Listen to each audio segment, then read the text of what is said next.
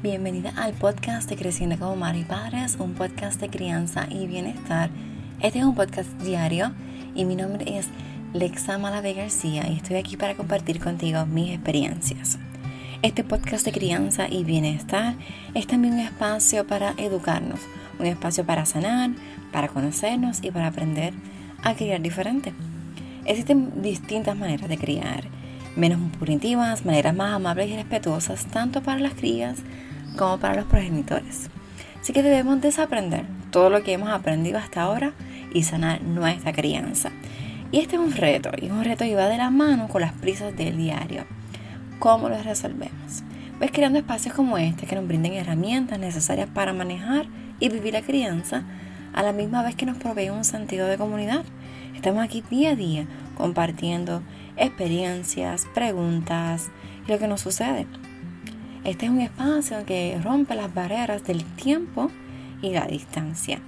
Y a la misma vez nos provee este sentimiento de educarnos, de sanarnos, de desahogarnos, en el que podemos compartir y participar en él, porque no solamente me estás escuchando, sino también las que estoy trayendo día a día.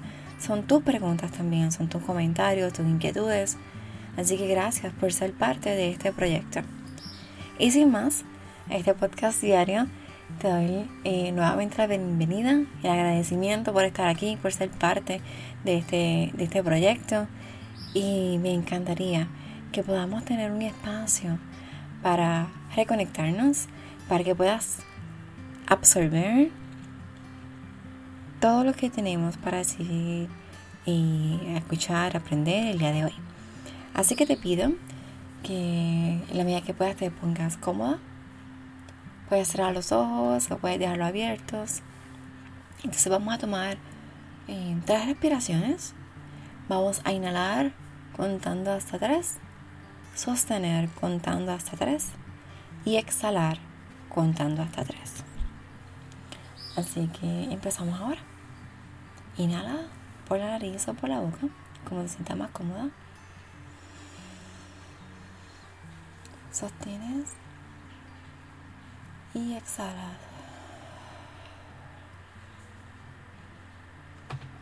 Y inhalamos en tres. Sostienes y exhala. Inhala una vez más. Sostienes y exhalas.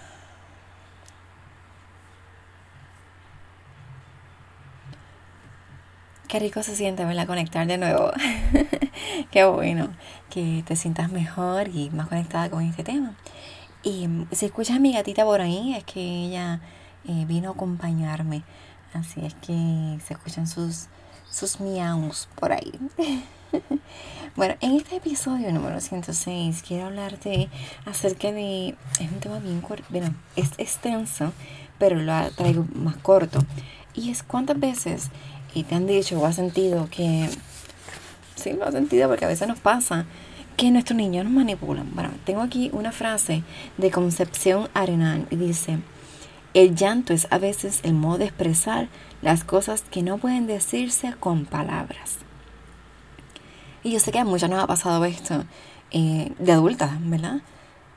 Lloramos de, de dolor, de sufrimiento. Recuerda que el dolor y el sufrimiento son distintos también de, rabia, de coraje, de ira. A mí me pasa que cuando tengo mucho coraje me da con llorar porque no puedo expresarme, no encuentro las palabras. Y también el llanto, las lágrimas son esa, em, ese sentimiento que tu cuerpo es, es tan fuerte que no hay otra manera de expresarlo y tu cuerpo lo hace con las lágrimas. Entonces sí, me ha pasado que tengo la cara como roja, caliente y he llorado de coraje. Igual he llorado de, de, dolor, de dolor porque me digo algo o de dolor ¿verdad? emocional en el alma. Así que hay distintas maneras de expresar el llanto. Tomando eso en cuenta de que yo como adulta siento esas cosas, pues entonces me pongo la posición de mis hijas. ¿Y por qué lloran? Y esto también es bien válido para los bebés, porque no tienen otra manera de expresarse. Ellos no tienen palabras para decir me duele esto, me siento aquello. Y su manera de expresarse, de, de llamarlos la atención, porque necesitamos eh, ir hacia ellos, es con el llanto. Y no, no nos hacen para manipularnos. como un bebé nos puede manipular? No, es su manera de expresión. Tiene que llorar para que verifiquemos si necesita que le cambiemos el pañal, si necesita que le cambiemos la ropa, porque o tiene calor o tiene frío, si necesita alimento, si necesita que los simplemente le abracen, que estén con él. Y le pasa a lo largo eh, de su crecimiento. Muchas veces los niños lo que necesitan es eso. Y precisamente ayer eh, mi niña se levantó bien temprano. Eran las 5 en punto. Y ella usualmente no se levanta tan temprano. Este, la menor estoy hablando de ella porque la mayor sí se levanta temprano. Y no se quería dormir. Y yo, mira, esta noche vamos a dormir porque todavía estaba oscuro. Y me acosté con ella en la cama. Em, nada, fuimos a la cama con papá, tampoco. Regresamos a la cama, nos acostamos con la hermana que también se despertó. Y ninguna de las dos se quiso volver a dormir. Pues nos levantamos y comenzamos el día. A las 10 de la mañana ella no quería hacer nada. Nada. No quería ella hacer los trabajos escolares. Ella está en Montessori, así que los trabajos son distintos. Y no quería, no quería colorear, no quería escribir, no quería trazar en arena, en la sal, nada. Y yo le pregunté, ¿qué quieres? Tengo sueño. Llegó un punto en que fui, que, necesitas porque no sé qué quieres. Todo era no y un llanto y un grito.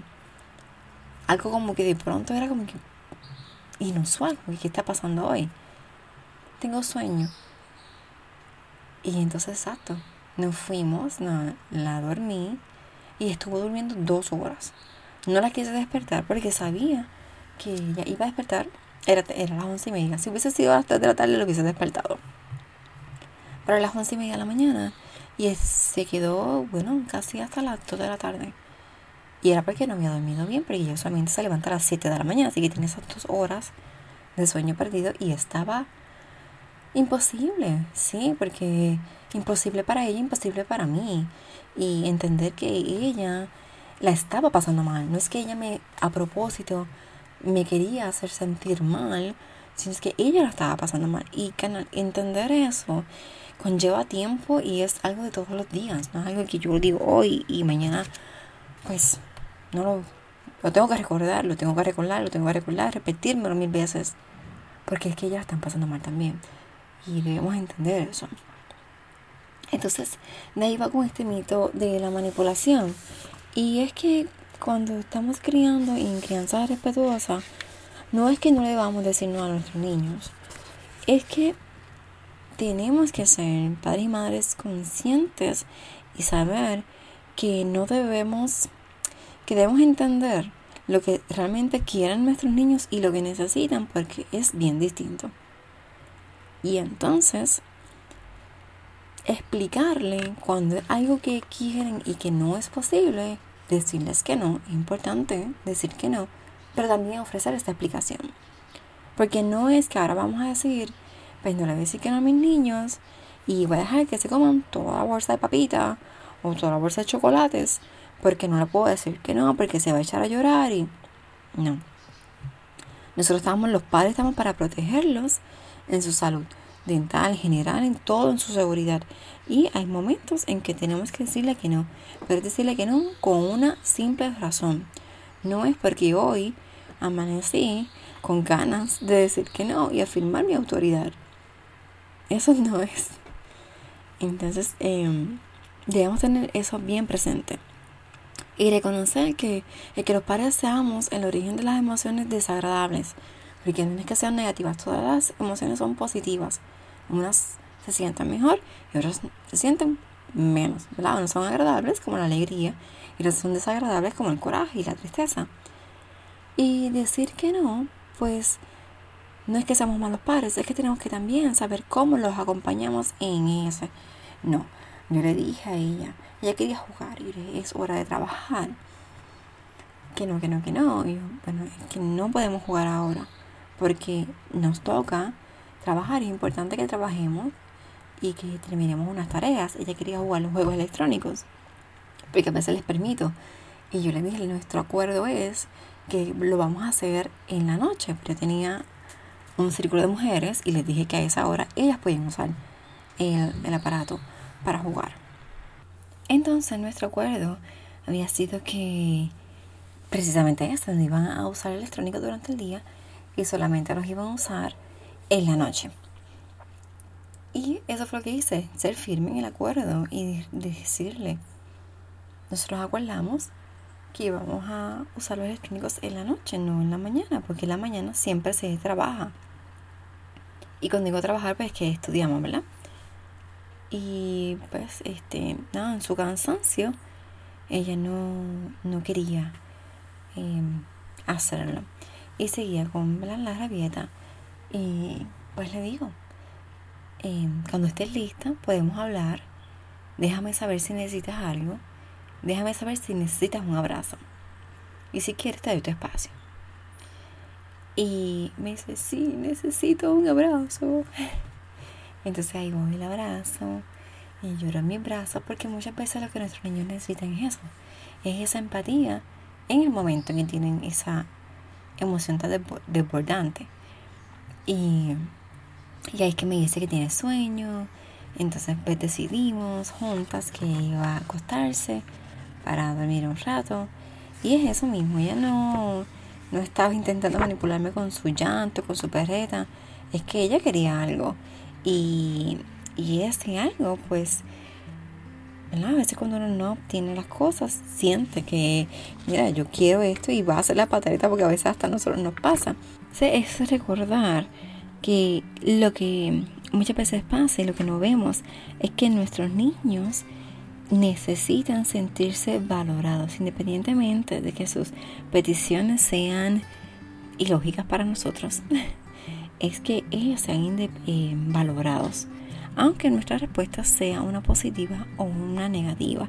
Y es también que esa otra necesidad de ellos es sentirse acompañados en la expresión de esas emociones a la respuesta de la negatividad de nosotros, porque le estamos diciendo que no, y ahí eso pues va a hacer que se desborde más en esas emociones y es acompañarlos en esa expresión de esa emoción de coraje, de, de tristeza, y no es que no digamos que no, es acompañar en ese momento.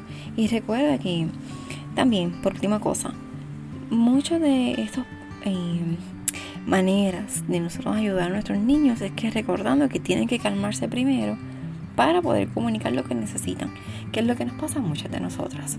Y es lo que te dije, eh, hasta que me le di el abrazo, se calmó, entonces me dijo lo que necesitaba. Y puede pasar hasta con los bebés, con los bebés es distinto porque son otras cosas las que necesitan. Pero es, es acompañar y entender que muchas veces esas emociones que nosotros también tenemos las tienen ellos, pero no saben cómo canalizarlas y ahí estamos nosotros para ayudarles. Así que con eso te dejo el día de hoy. Es un tema extenso que podemos retomar en muchas otras ocasiones en el podcast. Recuerda, que si estás escuchando este podcast en Apple Podcasts, le des unos 5 estrellas, una valoración para que otras personas lo puedan encontrar. Si lo estás escuchando en otra plataforma de podcast, estamos en todas las plataformas de podcast, puedes darle un screenshot, darle share para compartirlo. Recuerda que me sigues en Instagram y en Facebook creciendo como madres y padres y en la web vidaconsajobrines.com estoy para acompañarte, para sostenernos juntas, para sanar juntas. Y recuerda que este es un espacio para que nos inspiremos, nos eduquemos, nos sanemos y nos sostengamos. Te envío un fuerte abrazo y nos vemos mañana.